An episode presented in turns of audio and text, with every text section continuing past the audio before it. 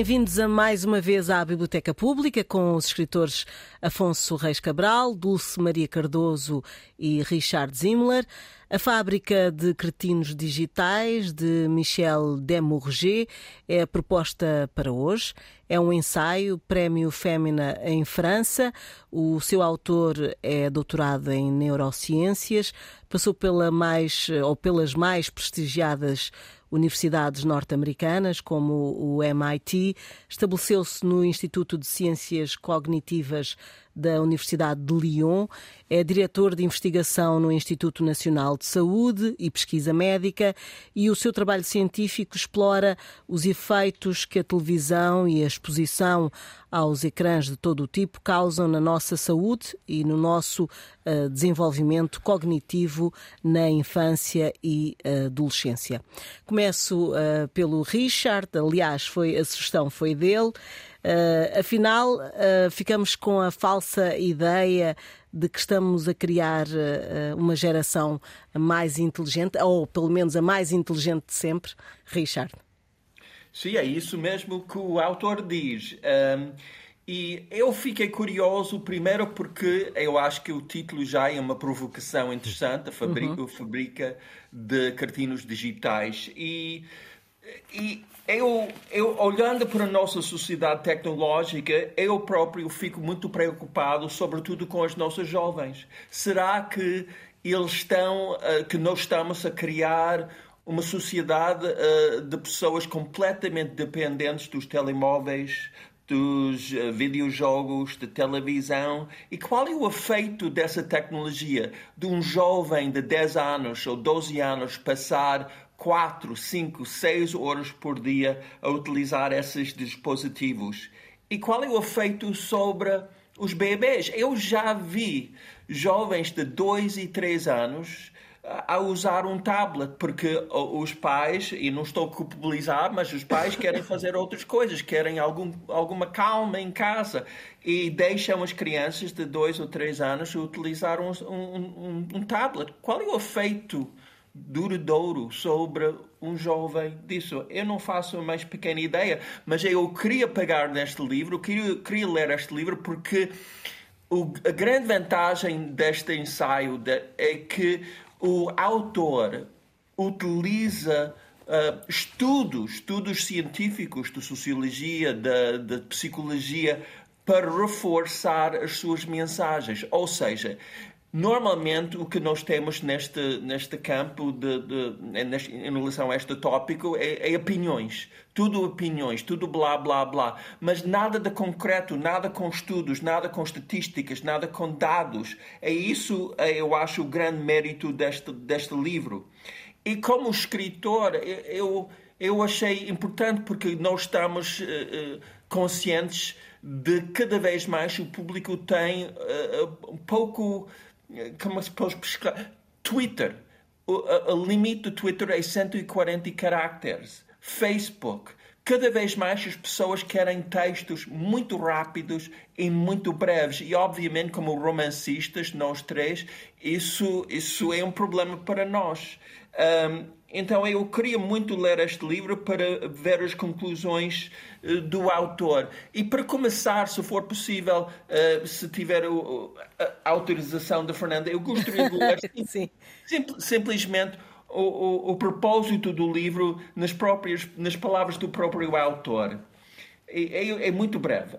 Alimentados com ecrãs, será os nossos filhos, citação, a geração mais inteligente sempre como assegura Dan Topscott, consultor especializado no impacto das novas tecnologias, ou antes, citação, a geração mais burra, como afirma Mark Burlane, professor de inglês da Universidade de Emory. Mais genericamente, constituirá a atual, entre aspas, revolução digital uma oportunidade para os nossos descendentes ou um triste mecanismo de produção de imbecis. O objetivo deste livro reside precisamente em responder a esta pergunta. Por uma questão de clareza, a análise encontra-se organizada em três grandes partes. Na primeira, avalia-se a realidade do conceito fundador ainda vivo do digital native, ou seja, essa pessoa que já tem tanta experiência com a tecnologia que está habituado a utilizá-la. Na segunda, analisa-se a dupla natureza qualitativa e quantitativa do uso que as nossas crianças e adolescentes fazem do digital. E na terceira, estuda-se o impacto de semelhante utilização. Serão, por, por conseguinte, diversos os campos considerados: o sucesso escolar, o desenvolvimento e a saúde.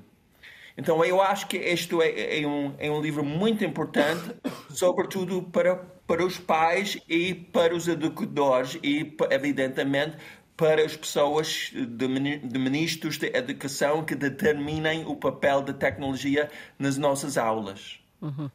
Afonso, o que é que uh, trouxe de novo? Porque há uma ideia já, uh, acho que geral, de que uh, estes, estas novas tecnologias, quando as crianças estão expostas a elas durante bastante tempo, um, de facto não fazem bem. Uh, já é de conhecimento geral. Se calhar falta estes dados que o Richard dizia e o que é que a leitura deste livro te trouxe para esse conhecimento que se calhar já, já tinhas? Bem, para já, eu acho que isso é essa intuição de que um, a exposição aos ecrãs, e aqui o autor uh, fala sempre de ecrã, e o ecrã traduz-se em televisão, em smartphones, em, em videojogos, etc. Tablets, computador, portanto, é ecrã. E o ecrã, uh, por sistema, é nocivo. E eu acho que essa intuição que nós temos, particularmente na, nos jovens, e, e, aqui o conceito de jovem ele foca-se muito na infância, propriamente dita. Eu acho que qualquer pessoa tem essa intuição, porque em muitos aspectos uh, o uso excessivo uh, dos ecrãs é estupidificante. Ele usa outra palavra que é descerebrar. Um, é mais ou menos intuitivo. Aqui o que há é um argumento de autoridade, que é alguém formado em, em, em, neuro, eh, em neurociência Uh, que, aliás, especializado na, na área de estudos de, de ecrãs, televisão, etc., sempre foi uma área de interesse dele, que nos diz, baseando em imensos estudos, aliás, uma das umas coisas que me irritou no livro, eu, eu, eu, gostei do livro, ou seja, é o nosso primeiro livro de não ficção, portanto, o tipo de leitura que nós, nós temos é diferente, é não ficção. Podemos também falar da, do aspecto formal do livro. E depois do, do, conteúdo aqui é uma questão mais, mais clara a diferença entre um e outro, não é? Do ponto de vista de, de formal, irritou-me um pouco a repetição ad, ad nauseam da, uh, dos estudos. Uh, agora, isso serve, como dizia o Richard, para, para, através da mão dele, do autor, que é neurocientista e que nos dá com já esse argumento de autoridade, ainda nos dá outros, que são dos vários estudos eh, crivados por ele, porque uma das diatribos do livro é contra uma série de estudos que ele acha que. Acha não, mas enfim, eh, cientificamente eh, estão errados. Ele eh, diz porque é que estão errados. E isso é, acho que é uma grande. Também. Exatamente, é uma, grande, uma das grandes mais-valias do livro. E, e, há uma coisa que eu acho até um bocado entrenecedor no, no livro, que é isto uh, vem de um lugar de raiva. Eu acho que isso é interessante. Vem Sim. de um lugar de raiva que é ele, uh, mais do que respaldar o, o que a Fernanda dizia, que é intuitivamente nós sabemos que isto pode ser prejudicial, não sabemos porquê e ele vai dar dados. Mais do que isso, ele está a tentar destruir o mito dos nativos digitais, como a geração mais preparada e, e com mais instrumentos, e portanto está, ele é profundamente pessimista contra um certo otimismo que ele acha uh, pateta e que eu, eu concordo em muitos aspectos, eh, de que esta geração é, está preparada e que os nativos digitais são, uh, têm um cérebro na, na, ponta da mão, têm um cérebro na, no telemóvel. Uh, e ele rebate isso ponto por ponto. Uh, e depois não se coíbe de o fazer com, com a tal raiva. O que eu acho engraçado. Uh, embora prejudique algum momento, em alguns momentos o livro, porque a certa altura ele dizer estes idiotas e estes, estes palhaços é, é, é, curioso, mas, mas quase que o tira do lugar de, do lugar de, de neurocientista que está aqui para, para esclarecer mais isentamente. Porque de Afonso, facto. Deixa-me só interromper a dizer uma coisa: que ele utiliza a sua raiva, eu, eu acho que é aceitável neste caso, para bem, digamos. Para, para, para proteger sim. as crianças. Sim, sim, exatamente. É isso que eu agora ia acrescentar: é que o livro não é propriamente sobre um, o ecrã, uh, o, sobre o quão prejudicial são os ecrãs uh, em geral. O subtítulo do livro é Os perigos dos ecrãs para os nossos filhos. E, portanto, há aqui não só um alerta, como depois a solução. E a solução, é, é, é diz ele, isto não há spoilers nenhum, porque quer dizer, estamos a falar de não ficção e, e de um tema que todos nós conhecemos. A solução é, pelo menos até aos 6 anos, zero uh, minutos por dia de, de ecrãs em crianças. Zero. Nada. Uhum. Eh, e, e, eu acho isso muito apelativo e, e, e concordo, e concordo. Dulce, uh, em relação a este tema, bom, já, já é, uh, já é uh, de conhecimento geral que, que de facto as tecnologias fazem mal, mas assim com com, tanto, com tanta profundidade. Uh, não sei se, se a Dulce tinha tido a oportunidade de ler alguma coisa relacionada com isto, assim. Olha, Fernanda, eu, eu, eu gosto muito do tema das. das não é das, da, da, da, tecnologia, é das mudanças sociais e, e, tenho tentado criativamente trabalhar sobre isso e sou muito atenta a estas realidades todas. Eu, ao contrário do Afonso e do Richard, não gostei nada do livro e não o achei pertinente. Um, e, e vou dizer porquê brevemente. Um, Porquê é que eu não achei pertinente? Porque, uh, primeiro, aqui começamos logo pela raiva. Evidentemente que a raiva é um bom gatilho, mas não para escrever ensaio, acho eu, porque, porque nos torna muito preconceituosos. Portanto, ele antes. Uh, uh, o que ele dá aqui é, acima de tudo, estatística. Estatística, gráfico, estatística. E a estatística, todos nós sabemos que é aquela coisa que um, se, se, eu como dois frangos e tu não comes nenhum, cada um come um. Portanto, não me diz grande coisa esta catadupa de números que nem sequer também tem contraditório. Portanto, ou seja, ele tanto pode dizer aquilo uh, como a percentagem de unicórnios na Terra. Eu não tenho contraditório, portanto, acredito em tudo ou não acredito. Portanto, isso para mim, uh, uh, além de me ter irritado como irritou o Afonso, ainda por cima achei. achei que não há contraditório. Pronto. Mas, enfim, mas o livro perdeu-me logo no. no, no perdeu-me como, como leitora logo no início, porque, por exemplo, quando ele está a demonstrar que de facto não há diferença entre esta geração e a, e a, a minha, por exemplo, e que, esta gera, e que estes nativos digitais eram, acima de tudo, mais burros e mais idiotas. Pronto, eu só vi, para vos ser sincera, um velho amargo, foi só isso que eu vi. Porque é sempre muito fácil um, olharmos para os mais jovens e uh, porque são diferentes de nós, não é? E eu tenho sobrinhos netos um com seis anos e outro com, três, com quatro, e sei perfeitamente que eles são diferentes de mim e que têm, por exemplo, uma intuição um, digital que eu não tenho. E, portanto, um, tenho por experiência, mas nem precisava disso, mas tenho por experiência essa certeza, que conseguem uh, manipular, sei lá se é o termo, um telemóvel de uma forma intuitiva porque eu não consigo, por exemplo, uh, que aprendem por eles, mas independentemente disso que não queria este aspecto pessoal, ele aqui, por exemplo, logo na. Eu, aliás, neste, vocês virem o meu livro, está cheio de pontos de interrogação e a dizer assim, pateta, absurdo, Está assim uma coisa que eu até gostava que o autor visse o livro. Mas, por exemplo, ele a certa altura, quando está aqui, a, a, a, logo no início, uh, ele, ele começa página? a dizer porque, é porque é que hum, esta geração de facto não é mais, não é diferente, eu nem estou a falar evoluído ou melhor, estou a dizer só diferente. E depois diz, uh, na página 38, ele diz um, como é que é possível pensar que os, que os anteriores, portanto ele chama os boomers, uh, viviam num, num, qualquer oceano de solidão. Quem o desejasse conseguia finalmente comunicar, conversar, amar e manter ligações fortes mesmo à distância. O telefone e o correio existiam em pequeno, falava todas as semanas com a minha tia Marie, que vivia na Alemanha. Bem, ele começou-me a perder aqui. Porque quem não percebe que o facto de estarmos todos ligados e em simultâneo, quem não percebe esta mudança drástica na sociedade, acho que percebe muito pouco da sociedade. Ou seja, porque não há comparação nenhuma, para o bem e para o mal, com mandar uma mensagem no WhatsApp e escrever uma carta à tia Marie que vivia na Alemanha. É que não há comparação nenhuma. Aliás, em termos ficcionais, até é muito interessante isso, porque digamos que o, o facto de agora falarmos quase instantaneamente por, por escrito e termos quase abandonado a, a fala, não é? Um, a, a, verbalização, uh, que nos mudou muito. Mas ele começou-me a perder aqui. Eu disse, mas como é que é possível? Não percebemos quão drástica é esta mudança. Mas ele depois continua e, e, e depois eu comecei a perceber um, que ele estava um, portanto, que, uh, uh, o que ele tem, a ideia que ele tem da sociedade é uma ideia completamente errada, quanto a mim, não, e que e que um, todas as soluções que ele propõe para os problemas, e atenção que eu acho que os ecrãs, que o ecrã ou os ecrãs, como quer dizer, podem ser um problema, mas não são, como aqui parece o anticristo, provocam tudo, desde falta de sono, obesidade, uh, desconcentração, uh, déficit de inteligência, quer dizer, é, é, é, assim, alcoolismo, enfim, podem ser de facto um problema, e já disse aqui que nos acrescentam muita solidão.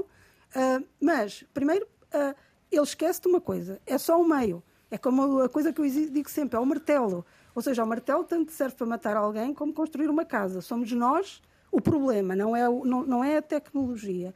E em segundo, quer ele queira, quer não, a sociedade mudou completamente com, com a internet, uh, mas já tinha mudado com a televisão, e já tinha mudado com o cinema, e já tinha mudado com a escrita.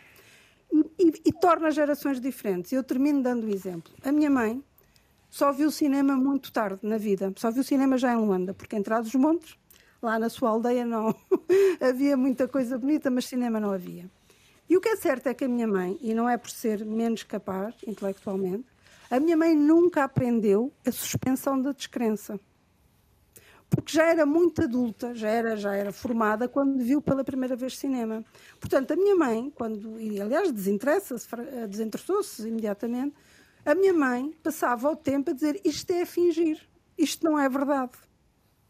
Porquê? Porque não foi imersa, não foi disposta a uma arte, uma forma de arte, na sua infância. E conforme acontece com a minha mãe, há não sei quantas anedotas de pessoas mais velhas que aconteceu mesmo, até com a televisão. Pessoas que, uh, uma avó de uma amiga minha que dizia para, para a minha amiga: tapa-te que o senhor está a ver, o locutor. Portanto, são pessoas que isto não é só ignorância, são pessoas que não foram expostas a determinadas realidades. O que acontece é que as nossas crianças hoje em dia estão a ser expostas, para o bem e para o mal, a essas realidades. E da mesma maneira que, nós, que, não, que quando começou, por exemplo, a escola, não sei se vocês leram um, uma entrevista da Marguerite Yourcenar, que foi educada um, em casa uh, pelos, pelo pai e por uma preceptora. E nunca foi à escola. E ela dizia que, que a escola era, que era portanto, a coisa mais terrível que ela podia imaginar, que era todos, todos os miúdos a aprenderem tudo ao mesmo tempo, eh, independentemente das suas capacidades. E advogava uma preceptora para cada miúdo. Ora, isto está perfeito, o raciocínio. o problema é a dificuldade de arranjar a preceptora para cada miúdo. E também o problema é a, sociabilização que os, miúdos, que os miúdos precisam. Portanto, este, este autor, o que me parece, é um bocadinho a Marguerite Yourcenar nessa entrevista, que é uh, uma série de regras, portanto, é muito moralista, uma série de regras, mas sem, é como se ele dissesse, pronto, agora a sociedade vai ser diferente, vamos recuar, vamos fazer como os grandes, os, portanto, os multimilionários cujos filhos não estão proibidos de ecrã, também não sei se isso é verdade, se é mito urbano, um, porque não me parece assim muito possível, e vamos criar estas crianças uh, completamente diferentes dos outros e, e, assim. E é muito difícil isso, meus amigos, é, e, e, é muito difícil isso e é muito nocivo. Uh, mais um exemplo: um, uma criança que por acaso tenha um, um, um interesse especial e diferente e mais uma vez apelo, ao, ao, quer dizer, falo do, do, do, meu, de um dos meus sobrinhos, e é só porque é, poderia falar de outros, mas este é o exemplo mais perto e, e que eu falo com, uma, com maior propriedade. Um dos meus sobrinhos é completamente obcecado, não por ecrãs, mas por bicicleta. E calhou ontem eu ir à escola dele ler uma historinha. E curiosamente a professora deu-me a entender que o meu sobrinho uh, tinha mais dificuldade de relacionamento por uma, uma questão muito simples porque tinha um interesse que não era partilhado com a maioria dos meninos. Portanto, o seu interesse, que até é muito saudável e, e muito desejável, afastava. Portanto, isto da educação, o que me parece é que é tão complexo e tem tantas variantes que não pode ser uma coisa de até aos seis anos não há ecrã, depois dos seis anos há de duas horas e depois. Quer dizer, isto não me fez desculpem, sentido nenhum. Agradeço muito ao, ao, ao Richard que tenha sugerido, porque eu estava preocupada sobre o livro, mas sinceramente não me fez sentido absolutamente nenhum. Bom, uh, Richard, este parece ser. Parece... A minha leitura do Sim. livro é, muito diferente da leitura uh, de, do Dulce. Eu compreendo a, a, a, irritação dela com, com os moralismos e as regras gerais que não se, não, não se pode aplicar a todos os jovens, mas a minha leitura é diferente. É que, por exemplo, ele está a combater algumas mentiras sobre a tecnologia e nossa ligação com a tecnologia. Por exemplo, de que alguns talentos adquiridos pelos jogadores eh, de videogames ou pelos utilizadores dos smartphones, aqueles talentos são transferíveis à sua vida uh, pessoal. Ele diz, por exemplo, uh, e eu vou ler aqui um, do, do, texto, um, assim, por exemplo, quem quem poderá acreditar que há algo em comum entre o processo de desculpe, entre o processo de pensamento estratégico gerado pelo Super Mario, que é um videojogo, e o necessário para jogar xadrez, conduzir um negócio comercial, resolver um problema matemático, otimizar uma agenda ou organizar os argumentos do ensaio. A ideia não só é absurdo como, absurda, como também contaria as investigações mais recentes que mostram que não existe praticamente nenhuma transferência de videojogos para a vida real. Por outras palavras, jogar Super Mario ensina-nos sobre, sobretudo, a jogar Super Mario. As competências adquiridas não se generalizam. No melhor dos casos, podem estender-se a certas atividades análogas que apresentam os mesmos constrangimentos eh, que os impostos pelo jogo. Ou seja, este autor eh, está, está com raiva porque, em parte, ele pensa que todo mundo capitalista, todas as nossas grandes corporações, estão a tentar vender a ideia de que utilizar a tecnologia sempre horas em casa, horas na escola, vai criar uma geração de jovens mais competentes e não só isso, mais capazes de lidar com os problemas reais de vida. E segundo os estudos apresentados pelo, por este autor, isso não é verdade. Então, para mim, o livro tem o grande mérito de combater algumas mitologias falsas e mentiras sobre a educação dos nossos filhos. E ele fala, uh, Afonso, de se há de facto uh, soluções para, para vamos, este. Vamos lá ver, só para uh, fazer aqui uma meia ponte entre a Dulce e o, o Richard. E o Richard. Oh, meia ponte, não, desculpem, uma ponte. Com uma meia ponte não vamos a sítio nenhum. Uh, quer dizer, eu, começo, eu, eu respondia dizendo que um, ehm, as três maiores fragilidades do, do livro, para mim, são, embora eu tenha dito que é entrenecedor, ou seja, é assim, uma certa ironia, pronto. Um, ehm, acho que uma das primeiras fragilidades do, do livro é essa raiva. Essa raiva. A outra é uh, a constante. Um, ehm, o constante apresentar de estudos e mais estudos que, do ponto de vista meramente literário, ou meramente, está aqui um bocado a mais, mas do ponto de vista literário e de leitura, dificultam, porque. E afasta o, leitor, leitor. Afasta, afasta um bocado. Não, e, o outro... e, Afonso, e, e, tu não tens como. Como, como... como sim, ou seja, é por isso, por isso é que há o tal argumento de autoridade, sempre. No, em último caso, pois, não... Eh, eu sou neurocientista e, portanto, sei pois. do que estou a falar. E, portanto, aqui também é preciso uma certa suspensão da, da descrença nesse sentido, para não, porque não vamos estar a cotejar as 60 páginas de notas de rodapé, nem a ir verificar os estudos, etc. Mas isso, como em muitas coisas na vida, nós estamos no nosso dia a dia, mas, oh, num, Afonso, num ato desculpa, de fé mas... em muitos casos. Sim, mas mas, mas Afonso, desculpa, mas é que mesmo que os números todos tenham, estejam certos e e, e, sejam só aqueles e não haja nada em contrário, o que eu duvido, há uma coisa, todos os números tiram as ilações. Claro, e o que me pareceu, mas... e, que, e aí que foi, como eu digo, ele começou-me a perder na página 30 e picos, é que todas as ilações dele, pelo menos do meu ponto de vista, daquilo a que eu consigo aceder sem, sem a tal ciência e sem os tais números, não me parece pertinente, estás a perceber? Portanto, ou seja, ele dizer que é a mesma coisa facto, hoje em dia, na comunicação de que com no século XIX, quer dizer, é uma pessoa que claramente, para mim, é como alguém me não, diz mas que repara, é a mesma coisa eu, uma sociedade eu acho, com escrita ou sem escrita. Mas ainda assim eu acho que ele aí estava um, a tentar, portanto, salvo, segundo que eu me lembro, nessa página eh, ele está a, a contra-argumentar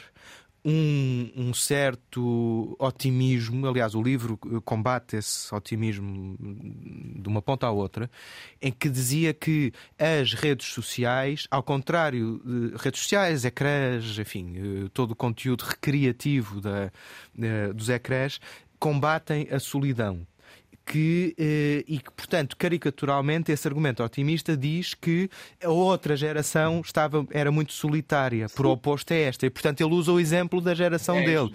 É um, bocado, é um bocado naive nesse argumento, concordo, mas, mas vem nesse contexto. Mas vem nesse contexto. Sim, mas, mas deixa-me só. Podes... Sim, sim, conclui. De Deixa-me só concluir, porque senão uh, vou, acho que vou perder o raciocínio. Que era, depois, a outra fraqueza uh, do livro é que há um momento em que o livro se debruça sobre uh, tabagismo, álcool, pornografia, etc. E que. Um, eh, e, e, e, fala da, do nível de representação que estes uh, vícios têm uh, no audiovisual e, portanto, Sim. logicamente, têm nos ecrãs. Um, a pornografia é um caso à parte, porque pornografia é pornografia, portanto é um caso à parte. Mas o caso das representações do tabagismo e do, do álcool, etc., eu acho que ele exagera, porque eu reparo, eh, eh, e eu pertencendo à minha geração, já cresci eh, com representações muitíssimo suaves, eh, muitíssimo suaves de, de tabaco, etc. E o que ele diz é que basicamente forma um quadro como se ainda tivéssemos nos anos 50 ou 60, em que toda a gente fumava uh, nos filmes Sim. e que não havia um contraditório. Isso hoje em dia já não é assim. E portanto há aí uma extrapolação que eu acho um bocado estranha e que, portanto, naturalmente me põe um bocadinho de pé atrás quanto a, a outros argumentos que eu não posso dominar, Sim. como diz a Dulce, porque não, não, não tenho estudos, não, não vou fazer, não vou cotejar as 60 páginas de nota de rodapé, etc. Mas o central do livro é de facto na primeira infância. E eu acho muito fácil de argumentar e muito correto de argumentar que nessa primeira infância um, o, o ecrã é um mal. E o mal que, que o ecrã tem aliás, as qualidades que o ecrã tem, e tem, ele não, ele não deixa de dizer que, que os ecrãs têm qualidades, sobretudo nos, nos usos educativos, com algumas reservas, mas nos usos educativos. E o que ele diz essencialmente é que, combatendo a tal visão otimista de que, há um, eh, que é apenas um instrumento que uh, quase um segundo cérebro que nos ajuda, combatendo isso, o que ele diz é que na primeira infância, muito em particular, mas até à adolescência, até aos 18 anos, mas na primeira infância, Uh, os males e os malefícios do ecrã são muito superiores aos benefícios. Não, não deixa de dizer que, que há, que tem benefícios, mas os malefícios são muito superiores. E eu, sinceramente, olhando só para mim, e para uh, e eu que já não tenho que, que tenho 32 anos e que uh, não tive o meu primeiro telemóvel aos 15 anos um, que sempre fui um leitor desde, desde criança. Uh, uh, nunca o ecrã me impediu de ler, mas nos últimos tempos o ecrã Sentes. tem impedido. E portanto, eu acho que é um instrumento muito bom, evidentemente, quer dizer, isto é ter o mundo na palma da mão. Eu estou agora estou a pegar no telemóvel. É ter o mundo na é palma é da mão. Evidentemente que, que, que, isto é, um, é uma máquina de poder, isto é, isto é uma coisa extraordinária. Agora, é pensado e é feito para se imiscuir em todos os nossos defeitos. E daí a, coisas como a falta de atenção, nós, precisa, nós precisamos de constantes estímulos e reagimos muito bem aos estímulos. A, a tal dopamina eh, que, é, que o cérebro dispara quando tem uma recompensa, não é? Aliás, a própria dopamina, dopamina é uma recompensa, ele fala disso. Um, o, uh, o telemóvel está feito para responder a isso. E, portanto, é uma coisa altamente viciante. As redes sociais são, são altamente viciantes. E eu tenho reparado em mim eh, estados de ansiedade, eh, estados de FOMO, Fear of Missing Out e por aí fora, que não se explicam, exceto, exceto pelo uso excessivo, para mim, o que eu considero, para mim, excessivo, de ecrãs. Um, e isso, isso eu acho, acho que é preciso ter cuidado E, sobretudo, na tal primeira infância, em que, de facto, o cérebro está a formar uh, e está a aprender e está a, apreender o mundo. Uh, e o mundo, a apreensão do mundo não se faz através de 3, 4, 5 horas por dia num tablet ou num, ou num, num, num telemóvel. E isso eu acho de facto um perigo. Uhum. A partir daí, depois a estatística está cheia de exceções, a partir daí uh, cada um vai por sua conta e risco, por aí fora, não é? Mas de facto o escândalo dele e o centro do livro é o combate ao otimismo que diz que uh, os telemóveis, etc., são mais benéficos na primeira infância do que, do que o contrário. Uhum. Isso eu concordo. De Deixa-me só dizer uma coisa. Ele, ele, destaca um argumento que pode ser óbvio, mas não é tão óbvio como isso. Deixa-me ler primeiro as estatísticas sobre jovens de entre 13 e 18 anos. O tempo de ecrã aumenta ainda sob o efeito, nomeadamente, da generalização de smartphones. O consumo cotidiano do digital ascende a 7 horas e 22 minutos. Será necessário assinalar até que ponto esse valor se torna estratosférico, equivale a 30% do dia e 45% do tempo normal de vigília. Acumulado no ano representa mais de 2.680 horas ou 112 dias. Ou seja, e o que é importante, o que ele destaca é que estes 102 dias e dos 2.680 horas um, de, no ecrã são horas que os jovens não podem aproveitar para ser criativos, escrever um, escrever um texto, uh, criar um desenho, conversar com os pais, conversar com os amigos pessoalmente, uh, brincar com o cão. Quer dizer, os nossos jovens estão a perder a vida normal normal, entre aspas, a vida além do ecrã. Eu lembro-me, por exemplo, de em criança, não, não, nós não tínhamos smartphones, não tínhamos computadores, etc. Então estávamos sempre uh, de bicicleta, ou jogar futebol, ou basquetebol, ou beisebol, ou conversar com amigos, ou, ou criar confusões para os nossos pais. Hoje em dia, passando sete horas e meia por dia no ecrã, um jovem não tem tempo nem vontade para isso. Uhum.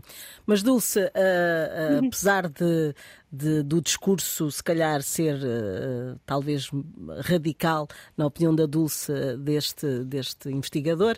Um, em relação ao que a Dulce sente sobre estas novas tecnologias e, e as crianças, uh, uh, há que ter novas formas de, de um, não é legislar, mas de controlar a relação das crianças com esta, esta nova tecnologia ou não? Isto é a única, eh, quer dizer, a única coisa que, das poucas coisas que eu achei pertinente no livro e que, e, e que percebo a razão é, é, lá está, são os tais números que dizem que, que isto acontece, estes, estas enormidades de, de horas e etc., nas, quanto mais desfavorecidas as famílias são. Ah, isso é o, e isso é- quanto é, sim, menos sim, acesso à informação têm. Portanto, isto é óbvio e isto é assim e sempre foi assim. Porque nós temos sempre a versão mítica da, da, de, de antes que andava. Mas quer dizer, a maior, por exemplo, eu tive uh, muitos colegas que cresceram a ver televisão, que não, pronto, que uh, felizmente havia só dois canais, mas nos poucos dois canais, nas poucas horas de televisão que havia, estavam lá sentados no sofá a olhar para a televisão. E então, os, os como o Richard, dos outros países, cujas televisões já estavam 24 uh, horas, muitas vezes, cresceram a ver televisão sentados. E ele também fala desse, de, quer dizer, a diabolização não é agora deste ecrã, que aliás acrescenta muito conteúdo. E de notar que o autor não, o autor, o que acima de tudo condena é o uso recreativo dos ecrãs. Sim. O que me parece Exatamente, assim uma coisa sim, esquisita, sim. porque, por exemplo, vamos lá ver, eu entro nesta estatística, eu uhum. tenho uh, um aparelho que lê livros, eu passo horas no ecrã a ler livros, eu, onde é que, ou seja, eu entro nesta estatística. Mas repara que ele não, não, não, desculpa não, lá, repara que ele, não fala, ele não fala nunca desse, ele não está disso, a condenar exatamente. isso. Mas espera, mas era isso que eu digo, pois possivelmente não. Mas, por exemplo, para os meus avós agricultores, o facto de eu estar sempre a ler, ou quem queria estar sempre a ler, era uma perdição, era pior que a droga. Porque não me desenvolvia, porque não sabia o nome das árvores, porque não sabia colher os frutos, etc, etc. Portanto, o que, nós, o que eu estou aqui a dizer é o seguinte: evidentemente que os ecrãs, em uso desregulado e em conteúdos, hum, como é que eu posso dizer, impróprios, prejudicam imenso o crescimento, como prejudica a violência uh, doméstica, como prejudica uma série de coisas. Ou seja, a criança deve crescer no ambiente mais seguro e saudável possível. Isto parece-me assim uma evidência que não vamos discutir. Agora, o que, o que eu não quero, o que eu não acredito é que uma criança, por exemplo, cujos pais uh, ponham um filme até uh, escolhido, imaginemos um, um, um filme com conteúdo didático numa, na televisão, quer dizer que isso prejudica a criança de tal maneira que ela concorda contigo. ter aquelas coisas todas. Mas Sim, ele mas concorda ele contigo. está a condenar isso. Pois não. Tá, tá, tá. Ele está a dizer não, que ele diz que os pais, anos, os pais ele está a dizer que até aos 6 anos, zero de ecrãs. Não, mas isso não. é entre 0 e 6 anos. Sim, mas quer dizer, eu eh, quer dizer, acho que tu pôres uma, uma, uma. Imagina um concerto musical, um filme fantástico, quer dizer, o que é que isso prejudica uma criança até aos seis anos? Quer dizer, nem sequer me isso passa pela cabeça. Portanto, hum, acho que uh, o fundamentalismo nas questões, ou seja, há um perigo, é real, nós estamos a mudar, a sociedade está numa profunda mudança e não estamos a saber para onde ir. Os Estados não estão a financiar. Uh, investigadores, filósofos, sociólogos, etc., etc., das humanidades, uh, para que uh, para fazer face ao avanço brutal da tecnologia. Portanto, é verdade que a tecnologia está a avançar de forma cega e que não há a contrapartida de um pensamento ético associado a esse avanço. Isso é verdade.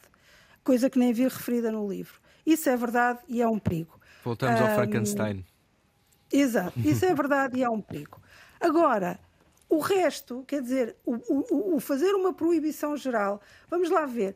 Um, se, se, eu depois estive a pesquisar um, um bocadinho e, e estive a ver usos benéficos de ecrãs para crianças. E davam, davam não sei quanto, para crianças inferior a 6 anos.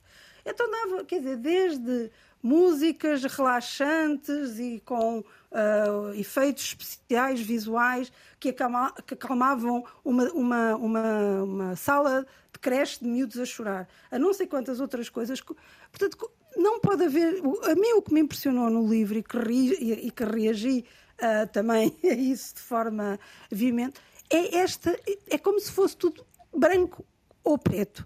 E nesta coisa da educação e no que tu fazes por uma criança em relação ao que a criança, ao adulto que essa criança irá ser, é quase tudo cinzento. Isto não é uma coisa de causa e consequência, porque nós, felizmente ou infelizmente, somos muitíssimo mais complexos do que isso. Nós, humanos.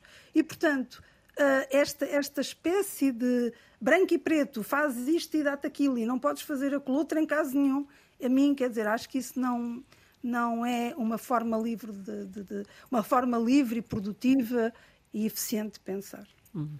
Uh, Richard, o autor fala ainda desta, de, no fundo, isto pôr em causa a saúde mental, não é?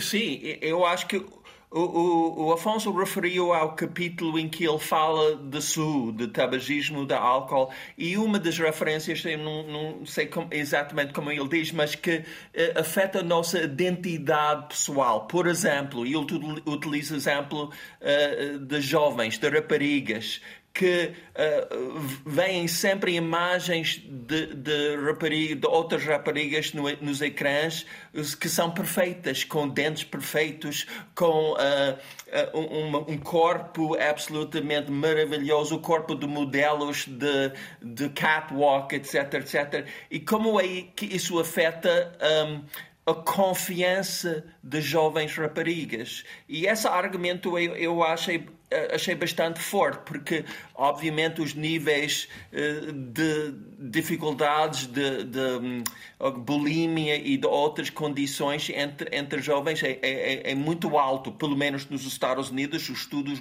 mostram que essa autoimagem de jovens raparigas é, é, muito prejudicada pelas revistas, pelo, pelos ecrãs, etc. E, e outra coisa, o Afonso referiu ao, ao tabagismo e, e, isso criou um problema. É a única parte do livro em que eu, eu tive um problema, porque como autor, por exemplo, quando eu estou a escrever sobre os anos 50 e 60 e 70 do século passado, eu tenho personagens que fumam. Agora, qual é a minha responsabilidade nisso? Devia eu eliminar o fumo, desculpem, eliminar o fumo de, de, dos cursos e de, das personagens. Por favor, eh, não. Sim, mas é, o autor, o autor exatamente quase que diz que é preciso um, consta, um, um constante disclaimer ou, ou, ou estar ou se alguém fuma, a seguir alguém tem que dizer que, que, que aquilo é mau, não é? Por favor, estes tempos isso, são, não podemos ser tão paternalistas. Então, Obviamente, isso eu acho uma uma, uma certa ditadura, livro, uma certa ditadura talvez. Qualquer dia a questão da todos livre... no pensamento único. Claro, e põe-se a questão do livre-arbítrio e da, e, e, da liberdade, não é? Hum.